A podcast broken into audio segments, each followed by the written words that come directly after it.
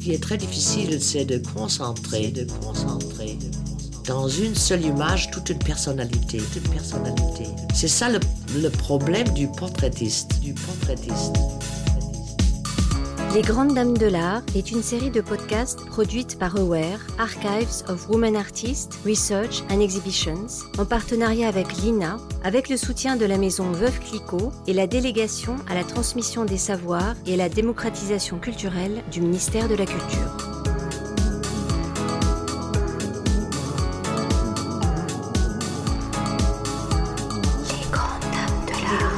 Les Grandes Dames de l'Art. Les grandes dames de l'art.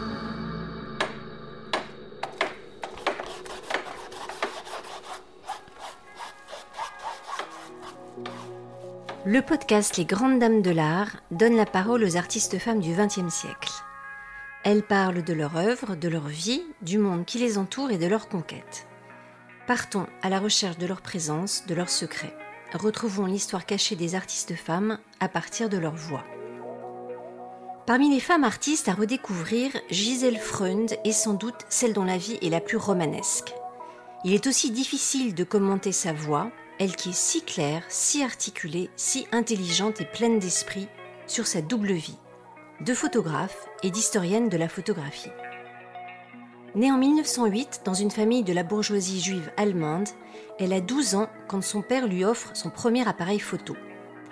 Mais c'est par nécessité qu'elle devient finalement photographe. Il lui faut payer ses études. La sociologie et l'histoire de l'art, à Fribourg, à Francfort et enfin à Paris, dans l'intention de devenir journaliste. Elle commence une thèse sur l'histoire de la photographie. Et Paris est sa ville de refuge à partir de 1933. Dans les années 30, l'histoire de la photographie est balbutiante. Gisèle Freund en est une étape majeure, avec Walter Benjamin, qu'elle rencontre d'ailleurs à Paris, à la Bibliothèque nationale. Il mène alors des recherches pour son essai L'œuvre d'art à l'époque de sa reproductibilité technique, paru en 1936, beaucoup plus connu que les livres de Gisèle Freund, alors qu'ils partagent les mêmes constats. Gisèle Freund est interviewée à la radio à partir de 1968, elle a donc 60 ans, à l'occasion de sa première grande exposition en France, au pays des visages, au musée d'art moderne de la ville de Paris. Dans l'émission À cœur ouvert, diffusée en 1970 sur France Inter, produite par Claude Archambault, elle est interrogée à l'occasion de la sortie de son livre Le monde et ma caméra. Cette reconnaissance vient tardivement, mais il est assez logique que radio et télévision soient sensibles à ces décryptages médias, ainsi qu'à ses réflexions sur la notion de reportage. Elle explique son passage de la sociologie à la photographie alors qu'elle est encore étudiante. Je suis devenue en effet photographe par nécessité. Euh, Je suis venue en France dans les années 30 et euh, j'étais étudiante en sociologie à la Sorbonne, mais je n'avais pas les moyens euh, pour continuer mes études. Et déjà étant enfant, je me suis en- enthousiasmée pour la photo, comme tout le monde, je faisais des photos. Et puis un de mes amis m'a dit pourquoi tu n'essayes pas de vendre des photos? Et c'est ce que j'ai fait, et c'est grâce à ça que j'ai pu finir mes études. J'ai passé ma thèse à la Sorbonne. D'ailleurs, c'est un sujet qui touche la photographie. Euh, C'est-à-dire, j'ai fait une thèse sur l'histoire de la photographie en Car France. personne n'y avait pensé avant vous. C'est-à-dire, on a écrit beaucoup d'histoires sur la photographie, mais ça, c'était une analyse de de sociologie, c'est-à-dire euh, une analyse sur la société, sur la bourgeoisie ascendante, qui avait besoin d'avoir des portraits et qui a remplacé la galerie des ancêtres de la noblesse par la photographie bon marché. C'est-à-dire, la photographie a démocratisé l'art. Et il y a des photographes qui n'ont aucune idée de la sociologie, qui, qui sont de très grands photographes parce qu'ils ont l'œil. Et il y a une chose, n'est-ce pas, ce qui est important de photographier pour un spécialiste, un professionnel, c'est de trouver, de faire des photos qui sont euh, symboliques, euh, qui vraiment donnent la quintessence d'une idée ou d'un événement ou d'une personnalité. Et euh, on n'a pas besoin d'être sociologue pour avoir cette qualité. Parce que je crois que l'appareil est un peu, enfin l'appareil dans la main d'un photographe ou de n'importe qui, c'est un peu comme un traducteur. Un traducteur doit savoir bien traduire et se mettre dans la peau de la personne qui a écrit le livre. Et en même temps, je crois, euh, d'ailleurs un jour Elsa Triolet m'a dit ça, pour être un bon traducteur, il faut être écrivain soi-même. Et euh, pour un photographe, moi j'ai toujours combattu l'idée de parler de la photographie comme un grand art. Pour moi, la photographie est un, un moyen artistique, si vous voulez. Je suis plus modeste, mais euh, il y a des grandes différences entre les professionnels et les amateurs. Et en effet, il y a certains photographes qui euh, sont connus dans le monde entier parce qu'ils ont une très grande personnalité qui se reflète dans leurs photographies. L'artiste doit fuir la France occupée. Elle s'installe alors à Buenos Aires et voyage dans toute l'Amérique latine. À partir de 1937, elle se revendique volontiers comme journaliste reporter. En 1938, c'est l'une des premières à faire des clichés en couleur. On reconnaît son regard, à sa curiosité égale pour toutes les strates sociales, pour les contrastes entre les gens et les contextes. C'est la guerre qui m'a forcé de devenir reporter. En 40, euh, j'ai dû euh, partir et j'ai été invitée par Victoria Ocampo, la directrice de la revue littéraire Sourd. Et quand je suis arrivée en Argentine, je n'avais pas du tout envie de photographier euh, la société argentine, mais je voulais connaître le pays parce que je me suis dit, une chose qui peut peut-être approcher les peuples, c'est de leur montrer ce qui se passe dans d'autres pays et je suis allée en Patagonie et puis à la Terre de Feu. Puis j'ai traversé toute l'Amérique du Sud et j'ai commencé à travailler à des grands reportages pour les journaux américains, français, argentins, anglais, enfin pour, pour la presse mondiale. Et j'ai joint en 1947 le groupe de Magnum Photos, qui avait été fondé par euh, Robert Capa, le célèbre photographe de toutes les guerres. Et c'est pour Magnum surtout que j'ai couvert l'Amérique du Sud. J'ai été invité à faire des conférences au Mexique pour trois semaines et je suis resté deux ans. Parce que je crois pour connaître un pays, il faut vraiment rester longtemps. Et puis, je me suis beaucoup intéressé à l'art toute ma vie. J'ai fait un livre sur l'art précortésien. J'ai partout aussi photographié chaque fois les écrivains, les poètes et les artistes que j'ai pu rencontrer et que j'ai fréquentés. Alors j'ai continué à faire des photos de portraits des écrivains et des artistes tout en vivant et gagnant ma vie comme reporter. Parce que je n'ai jamais gagné ma vie comme portraitiste. Je n'ai pas voulu faire des portraits euh, où j'aurais été obligé de faire de la retouche. Ça ne veut pas dire que je veux photographier les gens euh, euh, mal. J'essaie toujours de sortir d'un être ce qu'il y a de mieux en lui. C'est pour cette raison que j'ai gagné ma vie comme reporter. Un bon reportage, je peux vous dire comment on construit un bon reportage, si ça vous intéresse. Il faut une photo centrale qui est, euh, dans un certain sens, symbolique pour l'ensemble, un début et une fin. Il faut raconter en image une histoire. Ça, c'est la chose la plus simple. Enfin, euh, raconter une histoire en, image. Et euh, en général, et très souvent, les reportages sont accompagnés de paroles. Et il y a un fait aussi, c'est qu'on peut retourner quelquefois le sens des photos complètement avec les légendes. Et dans mon livre, je, cite plusieurs exemples. Ce vous est arrivé, en Ce qui m'est arrivé quand j'ai débuté, quand j'ai fait, par exemple, un reportage sur la Bourse de Paris, et j'avais envoyé ce reportage sur le titre extrêmement modeste, instantané à la Bourse de Paris. Et quelques jours plus tard, je reçois la coupure d'un journal belge où on dit euh, à la bourse de Paris, euh, euh, des fortunes sont gagnées, etc. Et puis, ma surprise était grande et me suffoquait presque quand je voyais, quelques temps après, dans un journal allemand, panique à la bourse de Paris, euh, des, des prix s'effondrent, millions de gens, des gens perdent des millions et sont ruinés. Et en effet, mes photos pouvaient parfaitement servir pour ces légendes contradictoires. Maintenant, je dois vous avouer que j'appartiens aux photographes qui écrivent leurs articles eux-mêmes. hein. Et c'est rare que je travaille ensemble, ça dépend.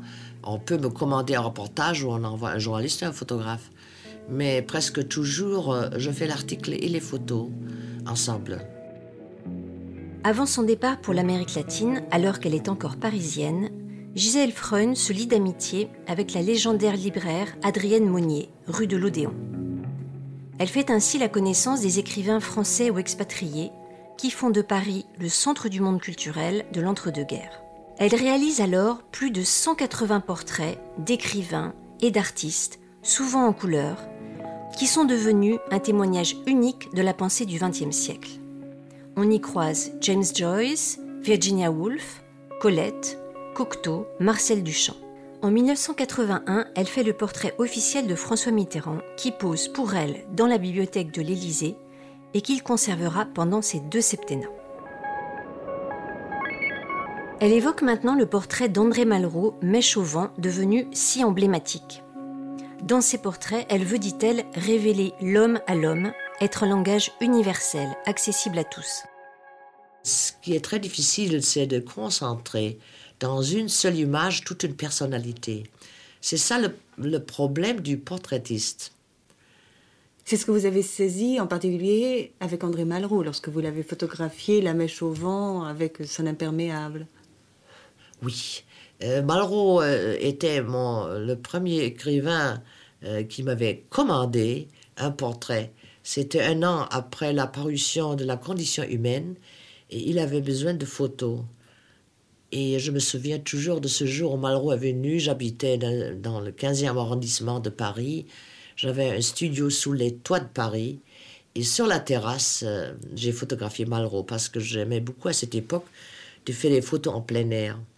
Et ce qui était très intéressant parce que nous avons, tout en euh, faisant mes photos, j'ai des discussions avec les écrivains ou des personnages que je photographie dans le but très simple, c'est-à-dire je voudrais les détourner du fait que je les photographie parce que vous savez, tout le monde a peur en vérité d'être photographié et se demande sans cesse qu'est-ce, quelle mine est-ce que j'ai en ce moment et il prend une pause. Et l'art du photographe professionnel, si vous voulez, est de détourner euh, la personne qui doit photographier du fait qu'on le photographie.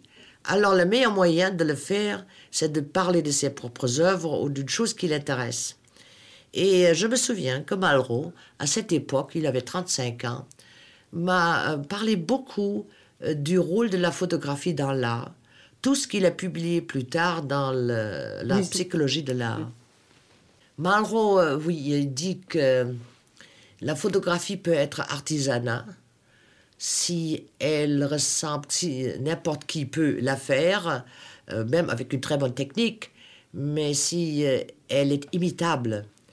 Et la- une œuvre d'art est une chose qui n'est pas imitable, qui est unique. Maintenant, euh, moi, je ne prétends pas que la photographie est un art tout pur. Je crois, euh, plutôt que le rôle du photographe, c'est d'être un bon traducteur. Mais il peut arriver que, euh, par-dessus la tête, si vous voulez, du photographe et de sa caméra, une photo est créée qui vraiment euh, devient euh, une chose exceptionnelle. Dans l'émission Les Grands Reporters, diffusée en 1971 sur France Inter et produite par Hélène Tourner, il est très amusant de l'entendre différencier la manière dont les artistes posent, beaucoup plus à l'aise que les écrivains. Il y aurait mille histoires à raconter sur chacun de ces portraits, et Gisèle Freund le fait très bien. Je crois que chaque, euh, chaque homme a une idée de son image et quand il voit sa photographie, il ne se reconnaît pas. Euh, La raison psychologique, je crois, est fondée dans ceci. Quand on se regarde dans un miroir, on ne voit pas seulement son image, mais on voit aussi sa personnalité psychologique. Et on est toujours très gentil avec soi-même. Et euh, c'est pour cette raison, quand on voit l'image extérieure de soi-même, on ne se reconnaît pas parce qu'on se croit mieux. C'est une expérience que j'ai toujours fait avec tout le monde, et particulièrement avec les écrivains et les artistes. C'est-à-dire, il y a une différence entre écrivain et artiste. Et les artistes comme euh, Matisse ou Bonnard ou euh, Giacometti ou d'autres que j'ai photographiés n'ont pas peur de l'appareil. J'ai fait une expérience extraordinaire avec Marcel Duchamp, par exemple, qui m'a dit, vous voyez, nous artistes, nous savons poser. Nous ne sommes pas effrayés de l'appareil. Mais un, un écrivain est effrayé. Il est effrayé, je crois, surtout parce qu'il n'a pas de rapport personnel avec le public. Est-ce qu'il n'y a pas là-dedans un côté proustien? Est-ce que ces hommes de lettres ne sont pas plus habitués à l'introspection qu'à l'extérieur? Oui, c'est tout à fait vrai. Je crois que c'est une des raisons principales. Parce qu'un écrivain, il lit à travers les lignes aussi d'un visage. Et c'est d'ailleurs ça la tâche d'un bon photographe, de lire à travers les lignes d'un visage, de voir ce qu'il y a dessous, sous cet extérieur. Et euh, il y a aussi un fait que chacun porte son visage comme un masque devant soi, soi-même, c'est-à-dire la société, notre vie, oblige les hommes de se forger un visage. Euh, on n'a pas le droit d'exprimer, de montrer ses émotions, on essaie de les cacher. Et un écrivain est beaucoup plus sensible à ces choses-là, je crois. En 1991, suite à la publication de son livre Gisèle Freund, Portrait Entretien, avec Rhoda Jamis et de l'exposition Gisèle Freund, itinéraire au Centre Pompidou, elle est invitée dans l'émission Du jour au lendemain sur France Culture. Elle a 83 ans. C'est enfin une photographe reconnue. Et pourtant, lorsqu'Alain Weinstein essaye de la faire parler de photographie, c'est de l'écriture qu'elle a envie de parler. Des mots qui l'ont toujours attirée, de tous ces textes peu connus sur la photographie qu'elle a signés, qui la distinguent des autres grands photographes, textes pour lesquels malheureusement elle n'a jamais été payée. Très maligne et malicieuse, elle a enfin trouvé à la fin de sa vie le moyen d'être payée comme auteur, et je vous laisse, pour conclure, découvrir son truc.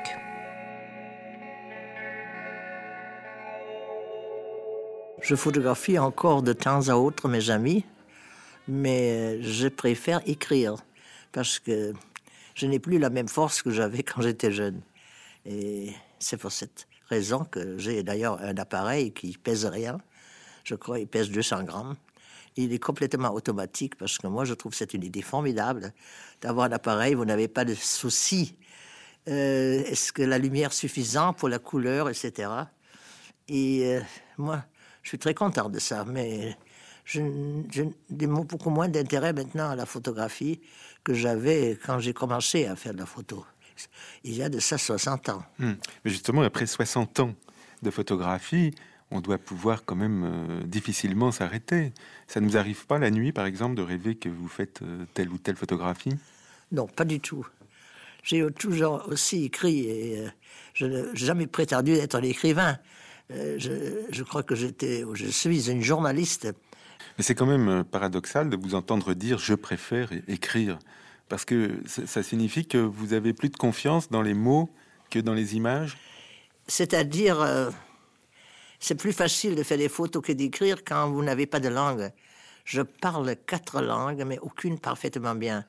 Et j'ai vécu toute ma vie entouré de gens qui écrivaient très bien, et même tellement bien qu'ils écrivaient une phrase par jour. Je pense à Gide, par exemple, ou à d'autres gens que j'ai connus dès ma jeunesse, comme les surréalistes, parce que le mot écrit m'a toujours attiré, m'a.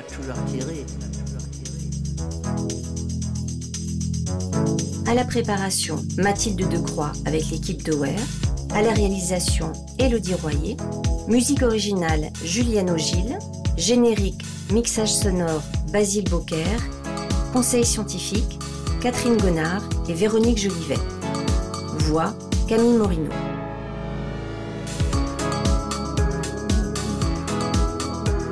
Si vous avez apprécié ce podcast, vous pouvez le commenter et vous abonner sur Apple Podcast, Spotify ou sur les autres plateformes de streaming.